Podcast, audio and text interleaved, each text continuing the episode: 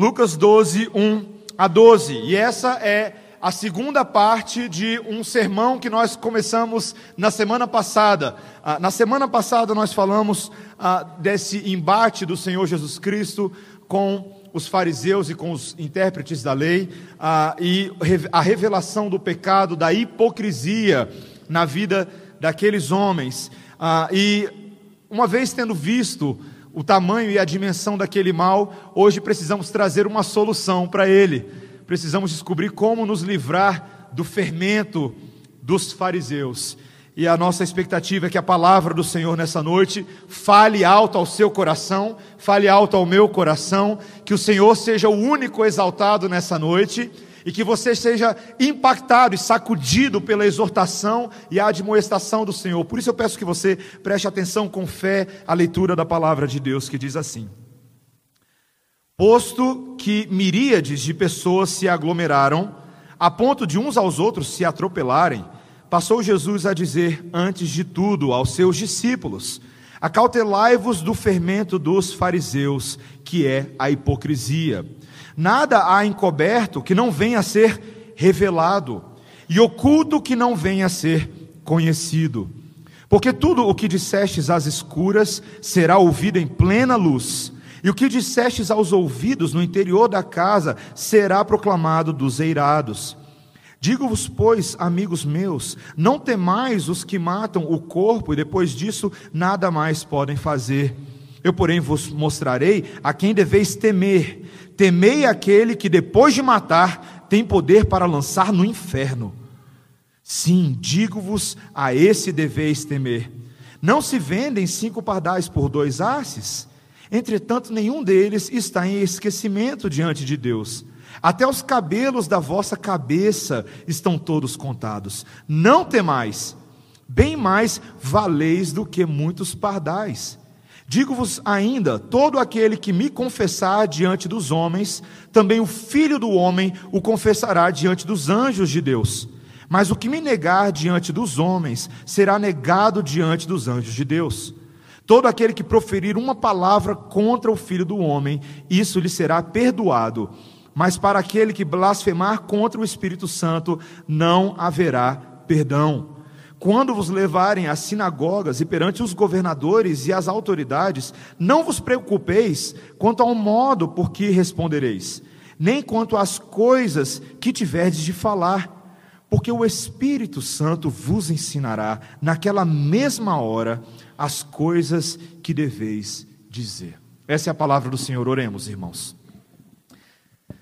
Santo Deus, a tua palavra, ela é poderosa, ela é confrontadora, ela é como uma espada afiada que penetra dentro do nosso ser e discerne alma e espírito, pensamentos e intenções do nosso coração. Sabemos que ela tem essa capacidade e pedimos, Senhor, que o Senhor, com teu bisturi cirúrgico da parte do Espírito, faça uma operação maravilhosa em nós. Remenda, transforma, conserta corações nessa noite, Senhor. E por meio disso também repara as nossas vidas, para que as nossas ações, as nossas atitudes sejam todas condizentes com a tua expectativa para conosco, que somos teus discípulos. Faz isso em nós, em nome de Jesus. Amém. Amém. Ah, irmãos, uma das obras mais famosas da literatura protestante clássica são as Confissões de Agostinho, que foram escritas no final do quarto século, ali mais ou menos no ano de 397 até o ano 400. Ah, e para quem não conhece as Confissões de Agostinho, talvez você já tenha ouvido falar delas, mas elas são uma coletânea de 13 livros autobiográficos. Ah, e talvez um dos trabalhos teológicos mais importantes desse período, e certamente ah, na vida, todo o escopo da teologia de Agostinho, essa é a obra mais impactante e mais relevante. Ah, e o que ele fala nessa obra, queridos? Ele conta bastante sobre a vida dele antes da sua conversão. Ele conta sobre a sua juventude devassa, sobre como ele era um adolescente uh, e um jovem que fazia aquilo que ele bem entendia. Uh, ele descreve as suas uh, muitas aventuras sexuais e mostra também a grande tristeza do seu coração, na busca por algo que ele não sabia o que era. Ele foi criado num contexto ah, religioso, ah, mas ao longo da sua vida ele se envolveu com a religião maniqueísta e passou a acreditar na astrologia, e a vida dele foi uma confusão durante muitos anos. Mas Agostinho foi alcançado pelo Senhor. Ah, e teve uma conversão radical. E a conversão de Agostinho foi uma conversão sobre um abandono radical dos seus pecados, daquelas inclinações para as quais a carne dele se atentava. E a vida de Agostinho, queridos, vale a pena. Se você não conhece nada sobre Agostinho, procure ler alguma coisa, quem sabe algum livro ou assistir algum documentário. Mas a vida dele mostra muito sobre a vida de cada cristão nesse mundo os verdadeiros desafios, o fato de que todos nós, em algum nível ou outro, temos o desafio de nos livrar de pecados profundos, pecados arraigados no mais íntimo do nosso ser, para que possamos então servir a Deus. Quando nós nos aproximamos deste texto, nós vemos que o Senhor Jesus Cristo está falando de um pecado inescapável, um pecado que, como nós vimos na semana passada, toca a vida de todas as pessoas em algum nível ou outro. Todos nós somos hipócritas. Todos nós temos que lidar com essa dificuldade, com esse mal, com esse abismo que se instala no coração do homem. Nós vimos na semana passada que o hipócrita é aquele que parece limpinho por fora, mas ele é estragado por dentro. Ele é como um sepulcro cheio de perversidade e morte. O hipócrita, tantas vezes, ele é legalista, porque ele impõe fardos pesados sobre os outros, leis que ele mesmo não está disposto a cumprir. Nós vimos que o hipócrita, tantas vezes, ele é cúmplice do mal ele é cúmplice e apoia aqueles que praticam a iniquidade e aprovam as suas obras mas E nós nos vimos numa situação tanto quanto inescapável na semana passada. A solução dos hipócritas, queridos, tem que ser radical. E nós terminamos o culto semana passada afirmando: Cristo é a solução dos hipócritas. Na cruz do Calvário há uma prestação de contas. Cristo pagou o débito daqueles que estão presos, escravos a essa realidade. Mas a pergunta que nós vamos responder hoje, queridos, o que, que isso significa na prática? Uma coisa é eu afirmar que Cristo morreu até pelo seu pecado da hipocrisia.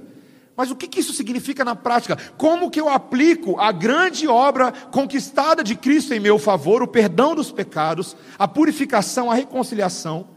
Como que eu aplico isso agora na forma como eu lido com esse pecado? Como é que eu me livro desse pecado? Como eu posso deixar de ser hipócrita ou ser menos hipócrita na minha caminhada com o Senhor? E nesse texto, queridos, nós vemos ah, cinco maneiras muito práticas e muito diretas como o Senhor Jesus Cristo fala sobre isso. E eu peço a você que me acompanhe nesses cinco passos para nos livrarmos da hipocrisia. A primeira coisa que o Senhor Jesus Cristo mostra para a gente nos versos 2 e 3 desse texto é que nós podemos nos livrar sim da hipocrisia, sabendo que as coisas escondidas serão reveladas. Olha o que ele fala no versículo 2: Nada há encoberto que não venha a ser revelado, e oculto que não venha a ser conhecido. Porque tudo o que dissestes às escuras será ouvido em plena luz e o que dissestes aos ouvidos no interior da casa será proclamado dos eirados. O Senhor Jesus Cristo começa essa sessão falando de uma coisa factual, algo que vai acontecer. Tudo que é oculto, tudo que está escondido, será revelado. Ponto. Tudo que foi dito ou tramado na escuridão será exposto pela luz. Isso aqui é muito importante para nós, queridos. Porque o primeiro engano pelo qual o hipócrita passa é que ele acha que ele é capaz de esconder o que se passa dentro dele. Não é verdade? Não é o que acontece? As pessoas, por exemplo, podem desejar liderança com o pretexto de servir a outros, mas lá dentro, muitas vezes, ele o faz apenas porque ele adora a posição de controle sobre outros. Ele acha que isso vai ficar escondido. As pessoas podem se envolver com obras sociais, mas secretamente ele quer ser conhecido como um grande humanitário, um grande benfeitor e ser reconhecido por isso, secreto. As pessoas podem até emprestar suas coisas a outros que têm alguma necessidade, mas lá dentro elas gostam da imagem de abnegação, da imagem de alguém desprendido. O hipócrita, queridos, é alguém habilidoso em colocar máscaras. É alguém que se torna expert em fazer isso. E muitas vezes o hipócrita cristão é o pior hipócrita que existe. Porque ele é constantemente confrontado com a ideia de que ele não pode ser alguém ruim, ele deve melhorar, ele deve se aperfeiçoar. Mas a sua incapacidade de fazer isso, tantas vezes, é ocultada por uma máscara de santidade. A máscara do crente. E todos nós aqui ah, já colocamos a máscara do crente em algum momento. Talvez você tenha colocado ela hoje, quando você veio para a igreja. Você sabe o que é a máscara do crente? É a máscara do sorriso. Ela começa com um belo sorriso, certo? Aí você cumprimenta todo mundo, fala, Pai Senhor, Pai Senhor. Você está cumprimentando todo mundo hoje à noite, né? Aí as pessoas perguntam: Você está bem? Você fala: Claro que eu estou bem. Às vezes a sua vida está caindo aos pedaços, mas você tem que falar bem, porque você está num ambiente onde onde parece haver uma demanda. Queridos, nós queremos esconder o tempo inteiro o que se passa dentro de nós, mas a Bíblia nos traz uma esperança hoje, de que tudo será revelado. Tudo o que foi dito, como ele fala aqui no versículo 3, no interior da casa se tornará público. É como se os nossos telefones da mente e do coração estivessem grampeados pelo Senhor, permanentemente. Ele conhece, toma conhecimento de cada conversa, de cada pensamento, de cada intenção do nosso coração, e tudo aquilo que julgamos fazer na privacidade do nosso ser será e é exposto diante do Senhor. O problema, queridos, é que eu e você podemos tentar nos esconder uns dos outros. Mas a palavra do Senhor em 1 Samuel, capítulo 16, versículo 7, nos diz que Deus não é como um homem. O homem vê o exterior de uma pessoa, mas o Senhor vê o coração. O nosso coração está o tempo inteiro escancarado na presença do Senhor. Isso é um fato. Eu e você não podemos correr disso. Precisamos simplesmente aceitar. O Senhor nos olha de verdade. Diante dele, nós estamos nus. E talvez você pense nisso como uma coisa ruim, mas não é. É uma coisa ótima. É uma coisa boa. Tantas vezes nos nossos relacionamentos, eu e você alegamos que as pessoas não nos aceitam ou nos acolhem pelo que de fato somos, não é verdade? Nós dizemos que as pessoas o tempo inteiro, elas se projetam para serem aceitas por algo que elas têm para oferecer, mas queridos, o Senhor nos conhece. Não há nada que nós possamos fazer. É o nosso próprio coração que precisa ser tratado, as coisas virão à luz.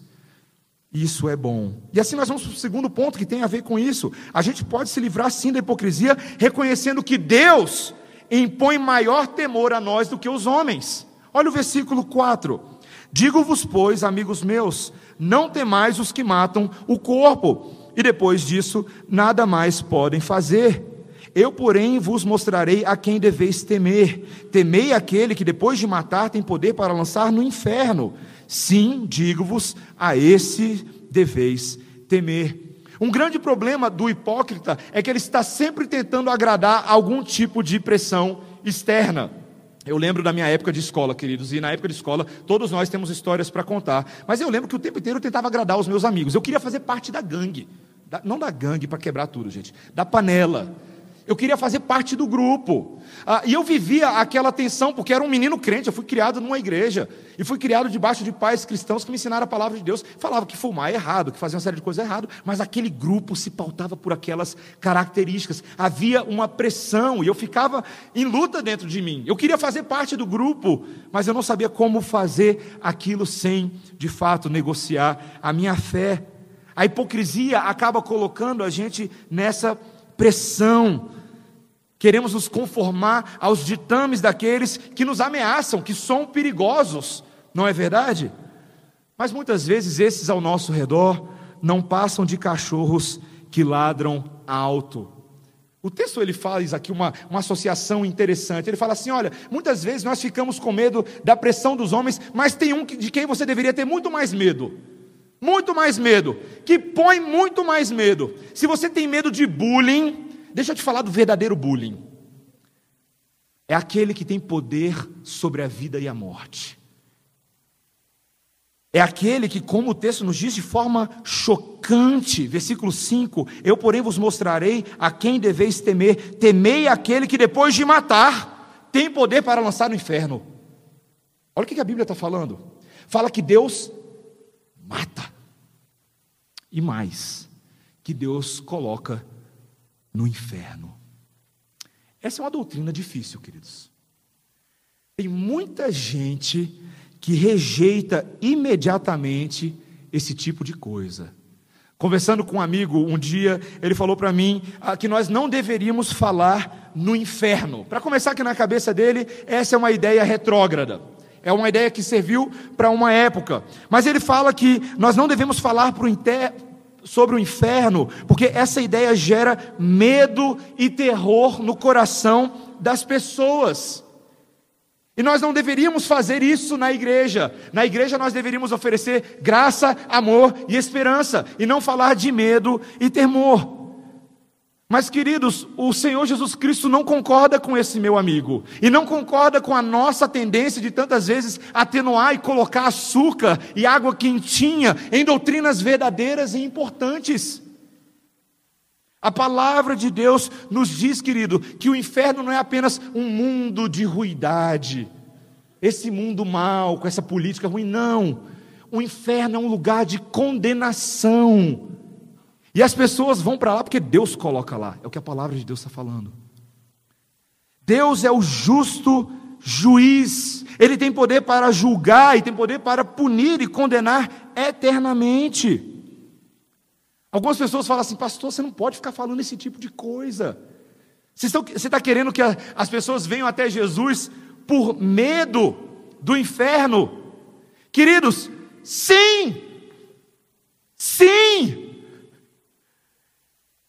A palavra de Deus usa esse recurso para gerar um alerta no nosso coração, de que se nós não formos a Jesus, nós nos perderemos eternamente. Sabe, é interessante que a gente não permite utilizar um recurso na Bíblia que nós utilizamos o tempo inteiro na vida. Vocês já pararam para pensar que pais se utilizam de recursos de alerta e terrorismo para com seus filhos? Para impedir que eles façam coisas ruins? Vocês já pararam para pensar nisso? O pai vira para o filho e fala: Filho, não atravesse a rua sem olhar. Aí o menino rebelde, pirracento. Ah, mas por que, pai? Filho rebelde.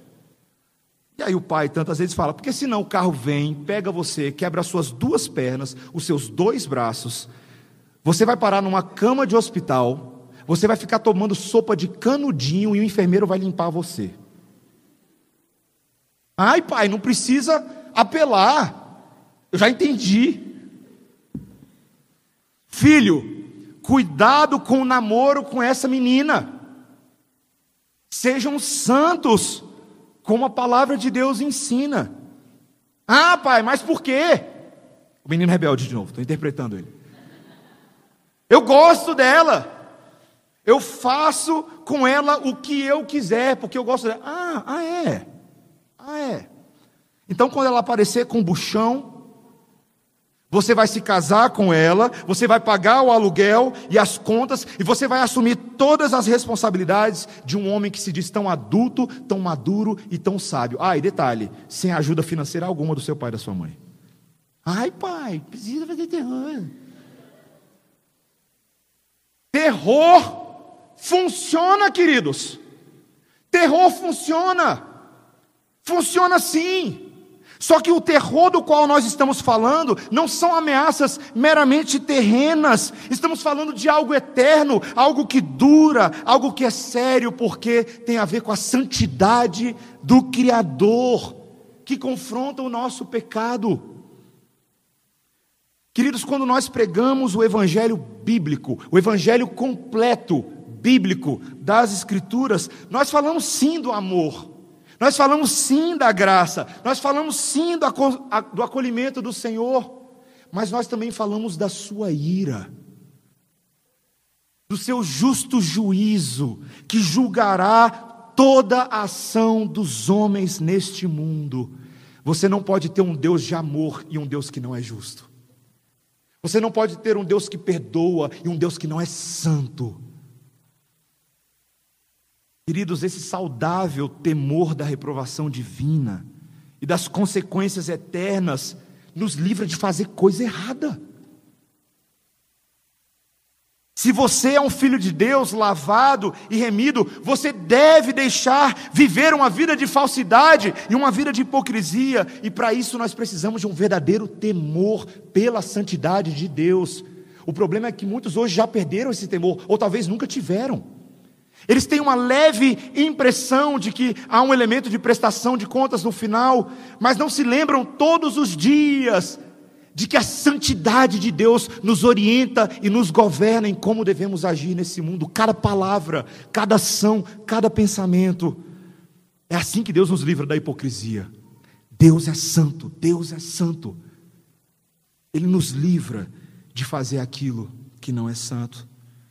Em terceiro lugar, queridos, nós vemos que a hipocrisia pode ser afastada de nós quando nós percebemos que Deus nos estima mais do que outras criaturas. Olha o versículo 6. Não se vendem cinco pardais por dois asses, entretanto, nenhum deles está em esquecimento diante de Deus. Até os cabelos da vossa cabeça estão contados. Não temais, bem mais valeis do que muitos pardais.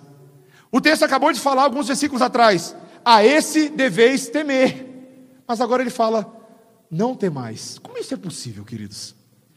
Por causa dessas muitas características e atributos do nosso Deus. O nosso Deus que é justo e santo em todo o seu falar, em todo o seu caráter, em todo o seu pensamento, é também um Deus que nos ama. É um Deus que tem misericórdia de nós. E depois de dar um susto nos discípulos, ele agora quer confortá-los e encorajá-los. E ele usa uma figura monetária, uma figura comercial, para mostrar o valor precioso dos filhos de Deus para o Pai. Ele fala: por acaso não é verdade que cinco pardais são vendidos por algumas moedas, por algumas moedinhas, essa palavra asses. E Deus não se esquece de nenhum deles. Ou seja, se Deus se preocupa com os pardais que valem apenas cinco moedinhas, muito maior é o cuidado de Deus por nós, que fomos criados de forma especial. Sabe, queridos, na Bíblia nós aprendemos que os seres humanos têm muito mais valor do que animais. Porque todas as criaturas de Deus foram criadas de fato nesse mundo, mas apenas o homem e a mulher foram criados à imagem e semelhança de Deus. Você não encontra nenhum outro versículo da Bíblia que se aplica, por exemplo, aos cachorros. Deus fez os cachorros à sua imagem e semelhança. Você não vai achar isso. Deus fez o hipopótamo à sua imagem e semelhança. A girafa não tem isso.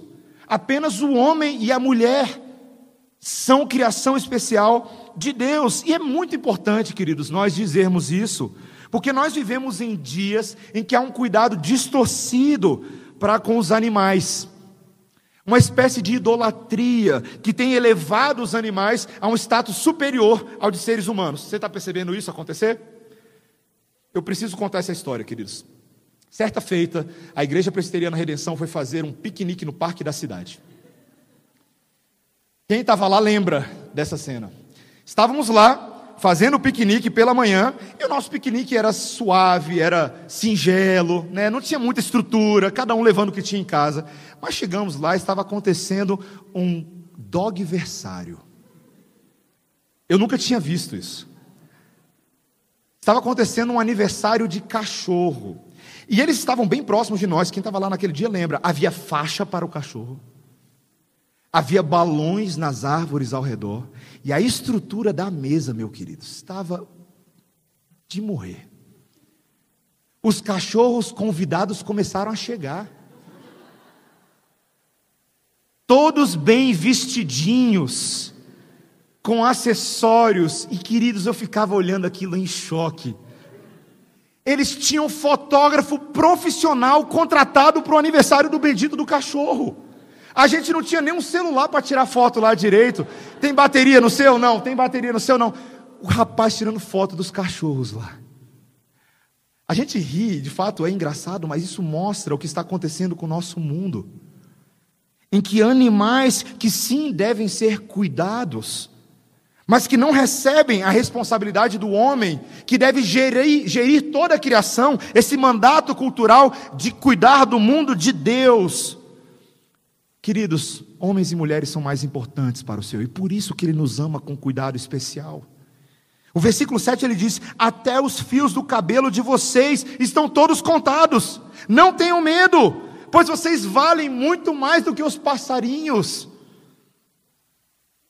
Queridos, o nosso valor para Deus é impressionante.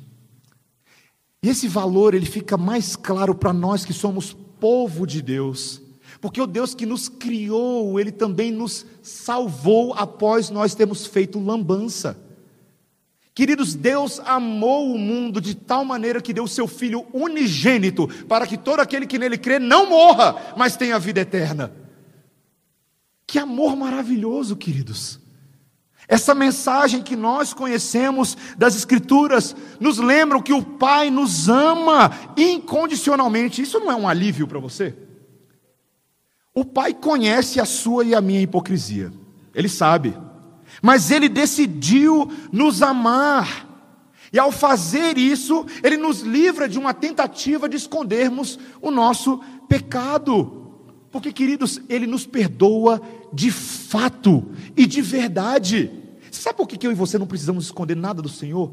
Porque o Senhor já conhece tudo a seu respeito que tem para ser conhecido. E sabe mais? Ele te perdoa. Ele te perdoa. O perdão dele é tão grande e tão maravilhoso que dá conta do seu pecadão. Dá conta daquele monstro que nós tentamos esconder dentro de nós. Queridos, e por isso, por isso, nós precisamos amar e perdoar uns aos outros. Quando Deus nos perdoa e nós que somos pecadores terríveis, quando Deus faz isso por nós, nós devemos ser capazes de fazer isso por outros também. Sabe por quê, queridos? Porque nesse barco da hipocrisia todo mundo é tripulação. Todo mundo é navegante, todo mundo é marinheiro, todo mundo tem alguma coisa para esconder. O único que não tinha nada para esconder era Jesus. O único. E a nossa alegria é que Jesus transfere a sua santidade para nós, para que nós não possamos mais esconder nada, para que sejamos livres disso, queridos. Ele nos dá confiança de que podemos nos abrir com Ele. Como isso é libertador, meus irmãos, eu poderia gastar horas falando dos impactos e do efeito positivo da libertação de Deus na minha vida. Horas de lágrimas a fio aqui. A sensação de Deus removendo das suas costas o peso e a carga que tão tenazmente nos escraviza. Deus nos liberta, queridos. Deus perdoa. Deus é um Pai amoroso. Paulo foi liberto desse jugo do legalismo. Ele era um dos maiores hipócritas que existia. E ele não escondia isso para ninguém. Depois da sua conversão, ele falava com todas as letras de que ele era o maior dos pecadores, mas esse maior dos pecadores registra em Romanos 8, 28, todas as coisas cooperam para o bem daqueles que amam a Deus. Naquela sessão, até o versículo 39, ele diz: Quem intentará acusação contra os eleitos de Deus? É Deus quem os justifica. Quem os condenará é Cristo Jesus, quem morreu ou antes ressuscitou, está sentado à destra do Pai. Queridos, eu faço essa pergunta para todos nós: quem nos separará do amor de Cristo? Quem nos separará? Temos o amor dele sempre conosco, ele nos estima mais do que qualquer outra coisa. E por isso que no verso 8 nós podemos ver agora o nosso quarto ponto, de que Deus nos lembra que ele perdoa e aceita a confissão sincera. Olha o versículo 8. Digo-vos ainda: todo aquele que me confessar diante dos homens, também o filho do homem o confessará diante dos anjos e de Deus. Mas o que me negar diante dos homens, será negado diante dos anjos de Deus. Todo aquele que proferir uma palavra contra o filho do homem, isso lhe será perdoado. Mas para o que blasfemar contra o Espírito Santo, não haverá perdão. Um dos maiores problemas que os discípulos e os seguidores de Jesus enfrentariam era confessar publicamente que eles eram de Jesus. A pressão era muito grande dos judeus. E você sabe que nem sempre admitir alguma coisa que ninguém quer saber é fácil. Isso não é fácil. Não é fácil. Sabe, o desafio que os discípulos enfrentavam de confessar que eles eram seguidores de Jesus não é muito diferente do que eu e você passamos todos os dias. Existem pressões de todos os lados para que nós sejamos pluralmente diversos nesse mundo, menos crentes. Já percebeu o mito da pluralidade do nosso mundo? Nesse mundo pós-moderno você pode ser o que você quiser, dê asas à sua imaginação, menos crente. Qualquer coisa, menos crente. Ah, por que não? Porque crente é intolerante, porque crente é isso, crente é aquilo. Perseguição perseguição ideológica, espiritual no nosso país neste exato momento. Mas o que Cristo estava tentando encorajar os seus discípulos é: eu sou a base para que você possa me confessar diante dos homens. Tantas vezes, queridos, eu e você temos essa tensão no nosso dia a dia, o medo de admitir que pertencemos ao Senhor. Lidamos com essa hipocrisia, temos medo dos nossos familiares, temos medo dos nossos vizinhos do prédio ou os vizinhos da rua.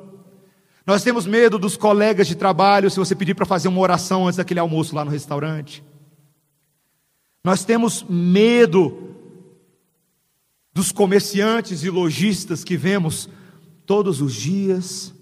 Sabe, queridos, tantas vezes nós somos realmente agentes secretos. James Bonds do reino de Deus.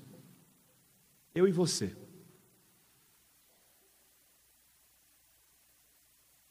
E ao fazermos isso, meus irmãos, nós acabamos sem perceber, porque a gente não percebe isso. A gente acaba envergonhando o testemunho do nosso Senhor. A hipocrisia é tão cruel que ela nos faz pensar que é possível ser neutro. Se eu ficar quietinho, eu nem fedo, nem cheiro.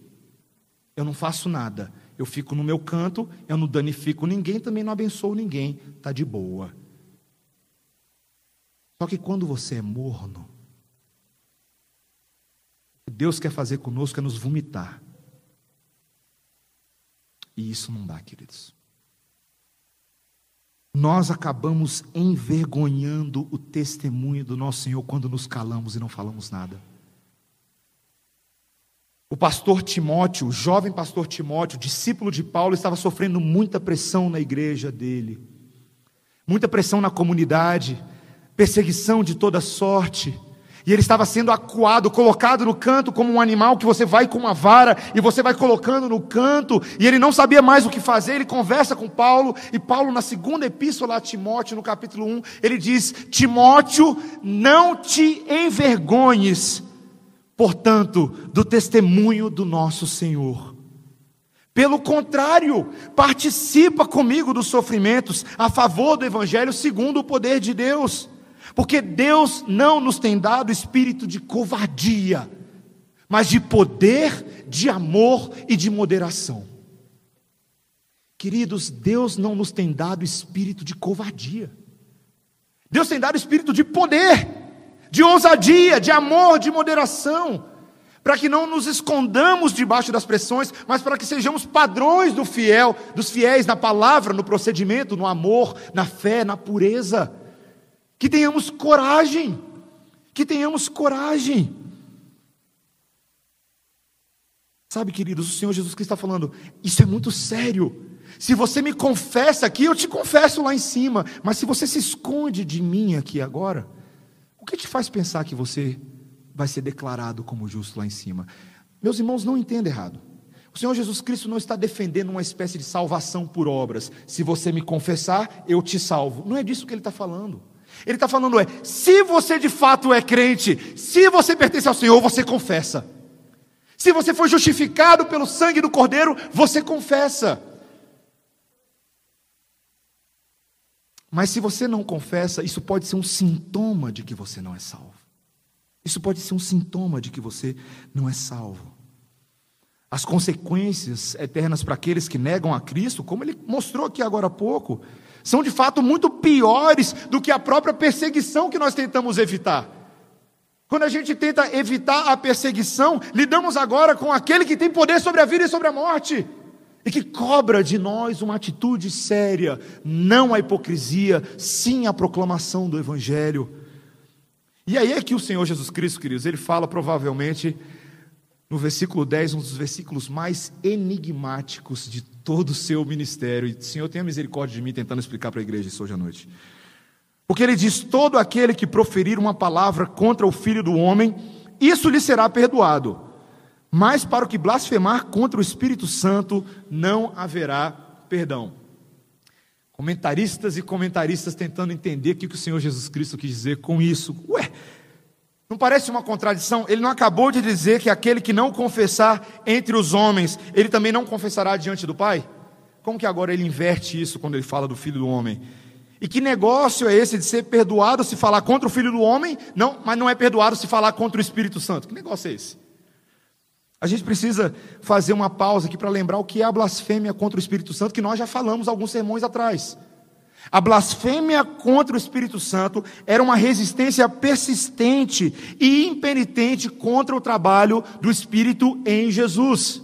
Eram homens e mulheres que viram a obra do Espírito claramente sendo feita, os milagres, os sinais, os prodígios, as palavras de poder, mas mesmo assim eles diziam: Eu não creio nisso. Na verdade, eu creio que isso é obra de Beuzebu. Você lembra? Vocês lembram quando isso aconteceu? Atribuindo a Satanás a obra do Espírito. Isso é uma blasfêmia. A Bíblia lida com isso como um, um pecado imperdoável um endurecimento que é uma prova da não eleição na vida dessa pessoa, de que ele não é um salvo e nem será salvo. Como eu falei, é muito difícil de nós julgarmos quando isso acontece. Mas o Senhor Jesus Cristo nos dá um contraponto. Ele fala que, por outro lado, aquele que pede para ser perdoado por palavras desrespeitosas contra Jesus, que talvez tenham sido faladas impulsivamente, ou palavras que foram faladas ah, quando havia uma época de ignorância, essas palavras são perdoadas. Isso é interessante, porque Deus tem condições de avaliar isso. As palavras que são faladas contra Jesus. Talvez você se lembre da clássica negação de Pedro. Pedro, que rejeitou três vezes o Senhor Jesus Cristo, talvez um dos momentos mais cruciais da história da humanidade. Já imaginou você negando Jesus na hora H, na hora do vamos ver? Na hora da cruz? E Pedro fez isso. Mas o Senhor Jesus Cristo, depois de ressurreto, foi a Pedro e perdoou Pedro. Perdoou aquele servo, ele restaurou Pedro. Sabe, muitos, muitos cristãos se preocupam com o fato de talvez terem cometido esse pecado da blasfêmia contra o Espírito Santo, mas deixa eu te dar uma boa notícia: o simples fato de você estar preocupado se você cometeu ou não esse pecado é a própria evidência de que você não cometeu. Se você não estivesse preocupado é uma coisa, mas se você deseja agradar a Deus e se arrepender dos seus pecados, isso é prova de que o Espírito Santo está amolecendo o seu coração. Queridos, no Senhor Jesus Cristo, eu e você podemos confessar o Senhor, porque Ele nos perdoa e nos capacita a fazer isso. Eu e você não precisamos andar nas trevas, não precisamos o tempo inteiro ficar pensando se nós estamos confessando adequadamente ou não, nós simplesmente podemos confessar a Cristo com alegria. Deixa eu perguntar uma coisa bem óbvia para você: você confessa a Jesus no seu dia a dia? As pessoas ao seu redor sabem que você é crente, e eu não estou falando que você vai à igreja. Ah, as pessoas sabem que eu vou à igreja. As pessoas conhecem a alegria do seu coração. Você, como Pedro fala lá na primeira epístola, você está sempre pronto para dar razão da esperança que há dentro de você. Quando alguém pergunta assim para você: Ah, mas por que você fez tal coisa? Você fala assim: Ah, porque Jesus é o Senhor. Você faz esse tipo de coisa? Ou você hesita, você tem medo, você calcula as palavras e arruma mil desculpas para não deixar claro para as pessoas que você foi salvo, lavado, remido, purificado, reconciliado, que os seus pecados foram expiados, que tudo o que havia contra você foi propiciado. Você entende isso? Você está pronto a confessar Jesus a qualquer pessoa que te pedir razão da esperança, e mesmo quando não te pedirem razão, você toma iniciativa?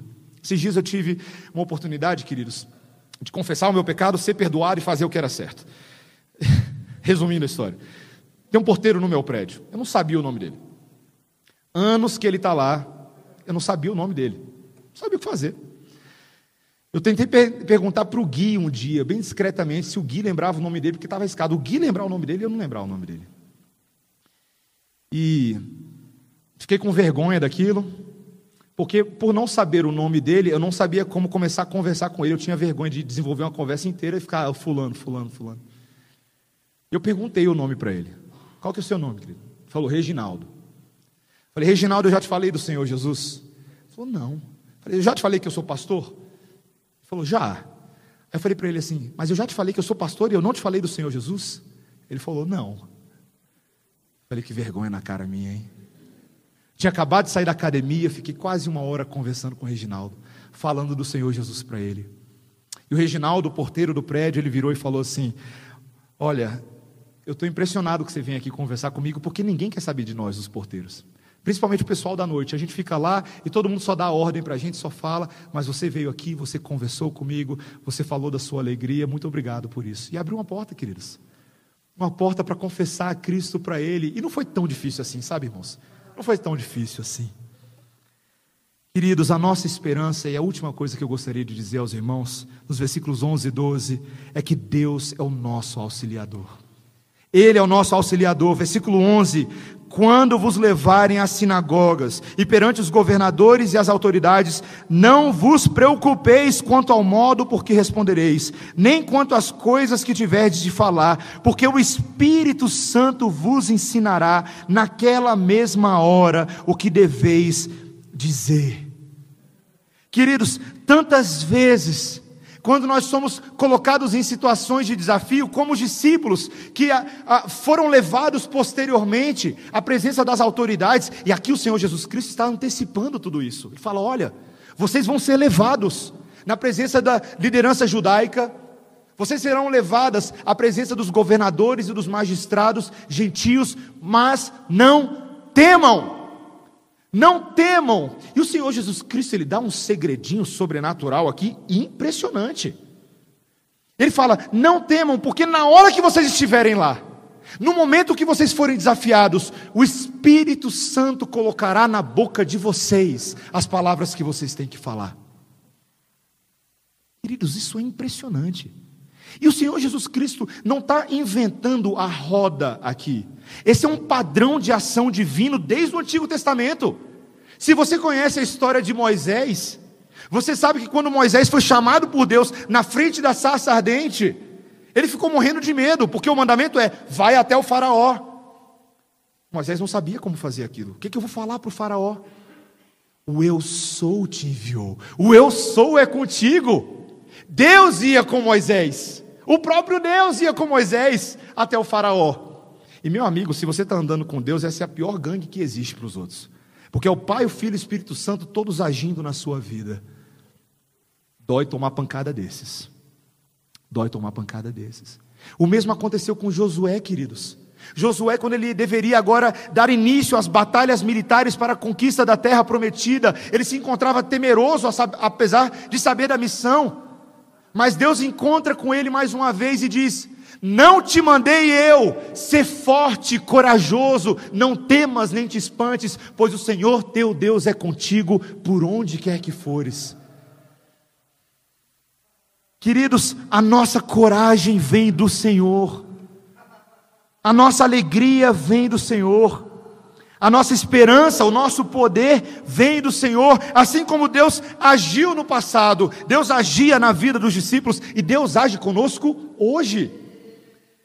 Eu e você possuímos neste exato momento, queridos, o Espírito de Deus conosco. Há uma tentação, e vou falar a verdade, há uma tentação entre pessoas que se qualificam como reformadas e calvinistas. Presta atenção, presta atenção. Ajeitar o microfone. De achar que porque existe um lado do evangelicalismo que muito fala do Espírito Santo, a nossa reação deve ser falar só da segunda pessoa da Trindade. Falar de Jesus, da sua obra da cruz, da sua morte, da ressurreição. Só sabe o que a gente esquece? Do Espírito Santo. O Espírito Santo, apesar de não se manifestar nos nossos dias com algumas manifestações de dons específicos que eram próprias do tempo apostólico, ele continua agindo nos nossos dias. E se eu e você não entendermos que a nossa segurança para irmos até os leões deste mundo é o próprio Deus, eu e você sempre estaremos intimidados. Queridos, quando nós vamos para prestar contas a este mundo da nossa fé, nós vamos no poder do Espírito Santo. Você crê nisso, meu irmão? Você crê nisso, minha irmã? O poder do Espírito Santo. E eu não sei se você já teve essa experiência antes, como eu já tive algumas várias vezes na minha vida, quando você é deparado com um amigo, um colega de universidade, um vizinho, e você começa a falar, você não sabe muito bem como defender a fé, porque ele vai lançando perguntas complicadas, e de repente você começa a falar e começa a vir versículo na cabeça, e você lembra de alguma coisa. Isso já aconteceu com vocês? Isso já aconteceu com alguém aqui? Porque Deus age, meus irmãos. Ele prometeu que estaria conosco todos os dias até a consumação do século. E quem somos eu e você para duvidar disso? Queridos, nós podemos nos livrar da hipocrisia, porque Deus é o nosso auxílio. Porque Ele é o nosso auxílio. As coisas escondidas dentro de nós são reveladas em Jesus. Nós devemos reconhecer que esse justo juiz, condenará toda a impiedade, portanto, meus irmãos, nós precisamos andar em santo temor. Nós precisamos perceber também que Deus nos ama e que Ele nos estima mais do que outras criaturas, que Ele cuida de nós, que Ele nos perdoa, que Ele aceita a confissão sincera do nosso coração e que Ele é o nosso auxiliador no Espírito Santo. Ele vai conosco. Queridos, essa é a teologia que Agostinho entendeu. A conversão dele se deu por meio da libertação de Deus, por meio dessas coisas. Ele escreve nas suas confissões que agora ele olhava para trás e ele sabia agora que Deus sempre o protegeu e Deus sempre o guiou. Cada um dos 13 livros, queridos, agora das confissões, Agostinho começou com uma oração uma oração de gratidão a Deus pela sua obra libertadora da hipocrisia na qual ele vivia. E Agostinho tinha um texto favorito, meus irmãos. Um salmo de Davi, que ele afirmava com frequência nas confissões. Um salmo que diz: Porque tu nos fizeste para ti, e os nossos corações estão inquietos até que eles permaneçam em ti. A solução de Agostinho e a nossa, queridos, é de um Deus que nos ama e nos sustenta todo dia das nossas vidas. Eu e você precisamos experimentar isso urgentemente. O convite que eu faço para você hoje à noite, meu irmão, minha irmã, por meio da palavra, é: larga essa hipocrisia. Larga. Você está com medo de quê? Você está com medo que as pessoas descubram que você é malzinho? Todo mundo é. Todo mundo é. Todo mundo tem esqueletos no armário, queridos. Deus perdoa todos eles. Todos eles. Se você não sabe como fazer isso, comece com o Senhor. Hoje à noite, quando você chegar em casa, feche a porta do teu quarto e ora ao teu pai que te vê em secreto. E o pai que te vê em secreto te recompensará. Quando você declara o seu pecado ao Senhor, ele te perdoa e ele te restaura. Creia nisso. Não tenha medo. Ah, eu não sei como falar, eu não sei como. Só fala, meu irmão. Só fala, minha irmã. Derrame lágrimas na presença do Senhor e só saia de lá. Até que você tenha falado tudo o que ele precisa ouvir. Depois comece a procurar irmãos de confiança. Pessoas com quem você possa conversar, quem sabe o pastor da sua igreja. Estou aqui, né? Os presbíteros da sua igreja os irmãos mais velhos, as irmãs mais velhas, que são mais sábios e mais maduros e podem te ajudar agora a dissecar esses problemas, mas ao mesmo tempo te amar, te abraçar e te confortar. Não tenha medo. Queridos, vai ser tão bom quando essa carga doida sair das suas costas. Vai ser tão bom. Que o Senhor nos ajude a viver assim, queridos, pulando alegremente, livres de qualquer tensão para a glória do Senhor. Amém? Vamos orar, irmãos. Senhor, nessa noite a tua palavra nos convida a nos livrarmos da hipocrisia. E Senhor, nós cremos de que o Senhor pode fazer isso por nós, sejam pecados grandes ou pecados pequenos, sejam questões mais descomplicadas ou questões que a gente não sabe nem como desenrolar, Senhor. Cremos que o poder de Cristo se aplica a tudo, Senhor, a tudo. Ajuda-nos como igreja a vivermos essa verdade, a sermos prontos a nos arrepender daquilo que é mal e a depositarmos a nossa fé no Senhor Jesus. Faz isso por nós nessa noite, Senhor, e nessa semana. Cria em nós o hábito do arrependimento da nossa hipocrisia, para que possamos também fornecer essa mesma esperança a outros. Essa é a nossa oração em nome de Jesus. Amém.